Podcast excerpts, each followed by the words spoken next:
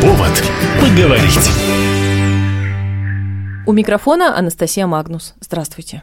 Тихоокеанском государственном университете пройдет круглый стол по Курильскому вопросу. Для нас это повод вспомнить, собственно, что это за вопрос такой и почему он будоражит умы не только историков профессионального сообщества, но и нас всех, ну, особенно старшее поколение, хотя уже и совсем юные люди в курсе о сложностях в геополитике вот в этом направлении тоже спрашивают, что это за вопрос, как нам его решить, как нам себя вести и так далее. Мы сегодня разобраться в этой теме решили с нашим постоянным гостем, доктором исторических наук, заведующим кафедрой отечественной и всеобщей истории Педагогического института ТОГУ Валерием Николаевичем Тимошенко. Здравствуйте, Валерий Николаевич. Здравствуйте. Ну давайте прежде всего, когда пройдет конференция, где, кого ждете, а потом уже к самой истории. В рамках программы развития, так сказать, воспитательной работы, научной работы, решено было провести три круглых стола по самым жгучим таким интересным моментам современности. Поэтому курильская проблема у нас нас пойдет на первом круглом столе, потом будет второй круглый стол посвящен информационным войнам, а третий вот политика Соединенных Штатов в Азиатско-Тихоокеанском регионе. Но начинаем мы с Курильской проблемы. Приглашаем всех.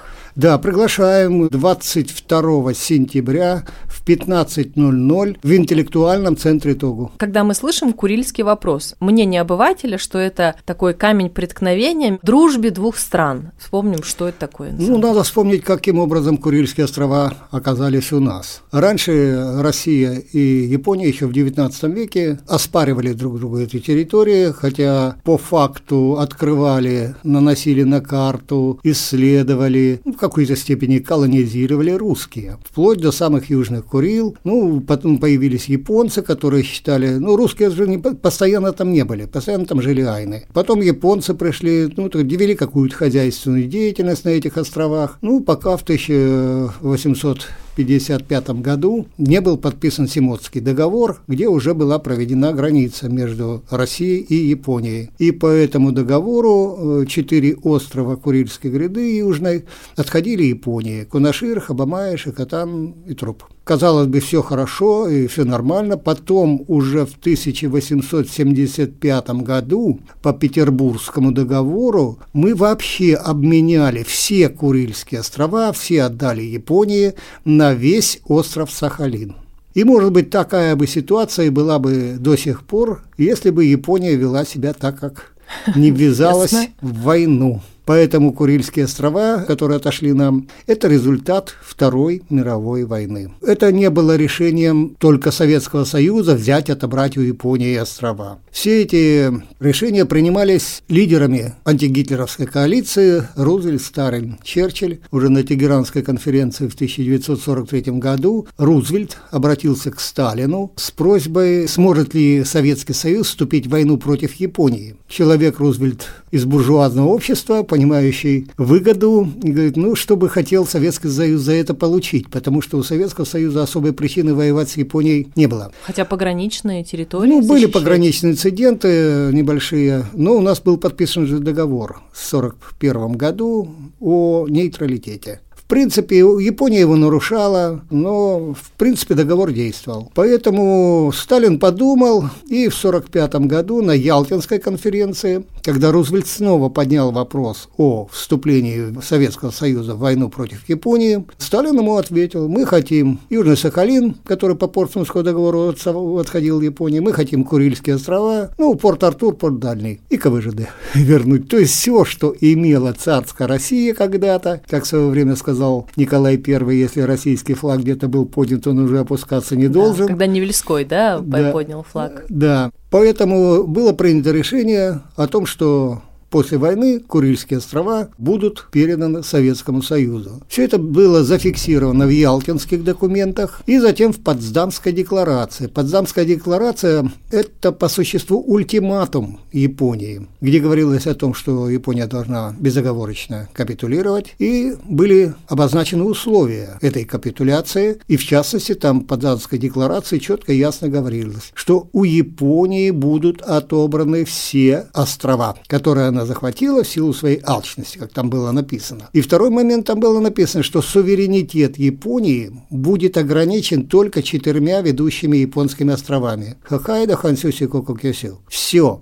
Все остальные острова будут у нее отобраны, и их судьбу будут решать союзники. Япония 2 сентября 1945 года подписала этот акт о капитуляции, эту Потсдамскую декларацию. Таким образом, она соглашалась, что никаких островов у нее больше уже не будет. Американцы, допустим, Окинаву себе, острова Рюкю заняли. Они вернули, да, потом вернули. Но на своих условиях подписали договор безопасности, чтобы японцы позволили разместить базы военные и так далее. В 1951 году на Сан-Франциской конференции были уже итоги подводились Первой мировой войны. И Япония в итоговом документе написала, что она отказывается от Курильских островов. Причем там не было никаких оговорок. Южные Курильские острова. От всех Курильских островов она отказывалась. То есть дважды на подписании 2 сентября. Да, да. Первый раз она подписала 2 году. сентября, что у нее островов не будет. И в 1951 году подписала, что отказывается от Курильских островов. В Японии менялась политическая система с тех пор. То есть у нас все-таки Советский Союз и современная Россия преемница Советского Союза. Смена произошла. И кто-то может говорить, что вы знаете, это уже Советский Союз заключил, а современная Россия не заключала такой договор, не подписывала. Ну, надо сказать, что современная политическая система Японии начала работать только вот как раз в 50-е годы после подписания американо-японского договора безопасности. До этого страна находилась под оккупацией Соединенных Штатов Америки. И вот после оккупации там уже американцы подготовили, так скажем, демократические какие-то процедуры, выборы, появились политические партии. Ну и, по сути дела, с тех пор у руля в Японии только одна политическая партия. Вот нас тут обвиняют, что, дескать, Единая Россия все время побеждает. Ну так посмотрите на Японию. Там с 51 года рулит практически либерально-демократическая партия Японии. 70 лет, да. уже больше. Да, к рекорду идут. Все-таки получается, что вопрос-то Курильский начал активно подниматься в 91 году. Я бы не сказал так. После заключения договора безопасности в 1951 году американцы предложили японцам, ну, знаете, чтобы их поближе привязать к себе, вот подкинули такую идейку, что, дескать, а вы можете у России четыре острова вернуть, они же как бы силой не были захвачены, там как бы все законно по первому же договору. Ну и японцы ухватились за эту идею, и вот тогда начинают выдвигать нам притязания, что, дескать, эти острова не попадают под название Курилы, поскольку они типа изначально японская территория. Это все в 51 году, то есть они только да, что Да, вот с 51 года они начали выдвигать такие Тут же условия. выдвигать начали. И э, в конечном итоге у нас, э, поскольку в плену находилось очень большое количество японских солдат, этот вопрос нужно было решать, да и с Японией как-то заключать отношения. В 1956 году уже Хрущев подписал Советско-японская декларация, по которой мы возвращали пленных. Ну и, как говорилось в этой декларации, знак жеста доброй воли в случае установления подписания мирного договора с Японией Советский Союз перед даст Японии Хабамае и Шакатан. Ни о Бытурупе, ни о Конашире, конечно, там не говорилось. Декларация была подписана, ратифицирована японским парламентом, поэтому я всегда вот удивлен, когда встречаюсь с японскими коллегами, я говорю, слушайте, ну вам же верить нельзя. Вы сначала вот одно говорите, подписываете, а потом от этого отказываетесь. Потом другое говорите, подписываете и снова отказываетесь. Ну, вообще, говорю, не самостоятельно вами управляет Америка, поэтому с вами разговаривать и не нужно вообще. Будем разговаривать с американцами по поводу Курильских островов. Ну, как бы шутку так было сказано, но тем не менее они, знаете, даже не обижаются. Валерий Николаевич может себе позволить так пошутить. Все-таки вопрос совершенно не закрыт. Когда было обострение? Не в 91-м. В 91-м победила, как у нас говорится, демократия. Ну, Распался да. Советский Союз, и у Японии появился шанс вернуть себе все эти четыре острова. Поэтому они тут же резко подняли вопрос о том, чтобы эти острова вернуть. Ельцин много раз ездил в Японию, разговаривал с ними, было заключено много соглашений, что, дескать, этот вопрос надо решать поэтапно, на каких условиях Россия согласилась, по крайней мере, обсуждать эту тему. Но даже Ельцин не рискнул передать эти острова Японии. Давайте напомним, зачем они нам нужны. Ну, понятно, что это фактически делает э, внутренним морем и внутренними водами определенные территории, а если мы бы острова передали, то доступ был бы фактически Да, открыт. мы бы уже не претендовали, то есть Охотское море не являлось как бы уже внутренним морем Российской Федерации. Во-вторых, вот эти проходы между Кунаширом и Турупом, конечно бы этим и воспользуются американцы, это с точки зрения безопасности для нас тоже было бы очень-очень. А чем они плохо. так, эти проходы важны? Они глубокие? Да, они вполне глубокие. То есть для подлодок? Да, и корабли, и подводные лодки там вполне пройти могут. Совершенно не было никакого строительства японского, никаких постоянных поселений, ведь в какой-то момент японцы там жили. Э, Ну, японцы жили на всех Курильских островах. Их в 1945 году оттуда всех выселили, поскольку острова передавали Советскому Союзу. И выселили также еще и местное население айнов На всякий случай. вместе с японцами. Да. Хотя они, в общем-то, не очень хотели это. Да, они не очень земля. хотели, может быть, это было неправильно, на мой взгляд. Мы Айнов надо было оставить. Коренной одного народ, да. коренного народа.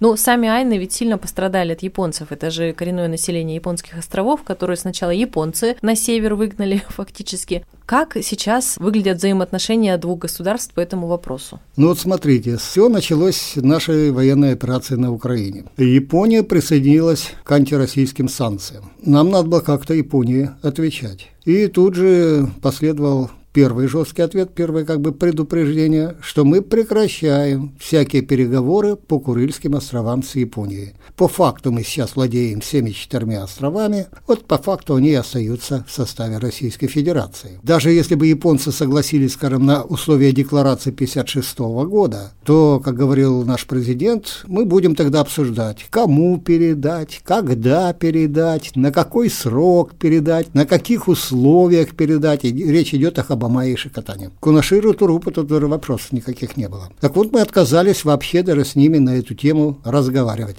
Японцы, конечно, были очень удивлены. Действительно, это странная реакция. У них есть такой популярный интернет-портал Yahoo Japan. Я почитал комментарии японцев. Простые люди высказывались, после там была размещена статья, что вот Россия отказывается вести переговоры. И большинство японцев говорят так, а вы чего ожидали? А вы чего хотели? Зачем мы полезли в эти санкции? Против русских, ну вот и получили. Такой примерно все были комментарии. И второй момент, вот совсем недавно, значит, мы отменили упрощенный порядок посещения Южных Курил для граждан Японии, которые имели там родственников, у которых там похоронены родственники и так далее. Да, это вот был вопрос предыдущий, Да. что все-таки туда переселение определенное. Это опять было. наш ответ на, на японские экономические санкции против нас и политические санкции. Японцы тоже были очень удивлены, ну как бы негуманно и так далее. И опять комментарии были такие же японцев. Это мы заслужили. Не надо было вести себя с Россией по-другому. Не надо было ссориться с Россией. Не надо было слушать американцев и присоединяться к санкциям. Хотя, казалось бы, после Окинавы Да, очень а многое после понятно. того, как мы начали национализировать нефтяные компании на Сахалине, а там и японский капитал в большом присутствует, вот тут японцев уже ну, довели до такой степени, что премьер-министр вынужден был уйти у них в отставку. Но, тем не менее, японцы просто слезно упрашивают, умаливают, они не хотят, чтобы мы прекращали поставки нефти и газа с Сахалина. То есть они на Сахалине остаются, пока мы идем им навстречу. Ну, японцы сами-то оказались между молотом и наковальней, Да. они уже отказаться не могут. Единственное, что я в этом вижу с точки зрения народной дипломатии, это большой простор для действий, потому что это все можно будет возвращать постепенно, и это тоже будет ну, достаточно ярким проявлением жеста доброй воли. Ну вот о народной дипломатии, кстати, и говорил э, бывший премьер-министр Японии Синдзе Аба, и его внезапная смерть, вот это убийство, многие аналитики расценивают, что это неспроста. Политик он был очень авторитетный, и он практически единственный из японских политиков, который выступал за хорошие отношения с Россией, за улучшение отношений с Россией, что надо постепенно, через народную дипломатию, через экономику устанавливать дружеские связи, взаимопонимание, а потом уже как-то решать вопрос с островами. Вот, к сожалению, убили.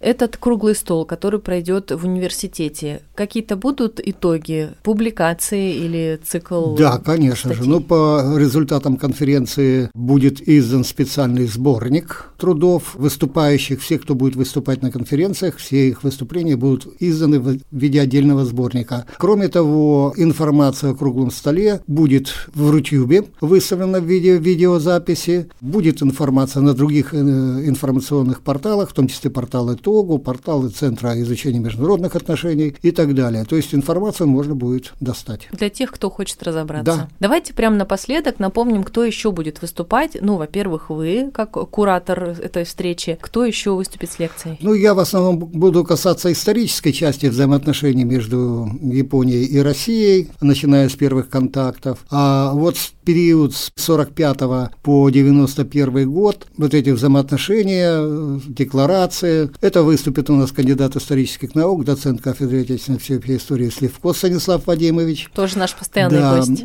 Вопросы правового характера и вопрос о том, как вот в современных условиях вот эта вот позиция Японии по Курилам влияет на общую международную остановку в Азиатско-Тихоокеанском регионе. Ведь у Японии же претензии не только к России, но и к Китаю, и к Корее. Выступит кандидат исторических наук, заместитель директора Центра изучения международных отношений, это Самухин Андрей Владимирович. Выступит также доктор исторических наук Анисимов Александр Леонидович со своим видением курильской проблемы. Кроме того, будут принимать участие в работе круглого стола аспиранты, магистранты, которые с небольшими такими сообщениями, но довольно-таки интересными. У меня аспирантка должна выступить э, с обзором вот японской прессы, как японская реакция общественности, японская пресса реагировала на все вот эти вот последние события. Ой, ну это очень здорово, Да. интересно. Информацию нужно было собрать, найти, перевести. Ну Мощный и, в принципе, в состав, дискуссии да. может принять участие любой желающий. Можно задавать вопросы. Ну давайте напомним, 22, 22 сентября. сентября в 15.00 интеллектуальный центр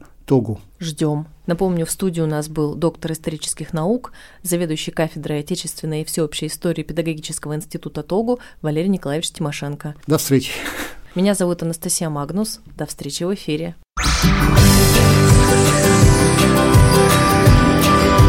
Повод поговорить.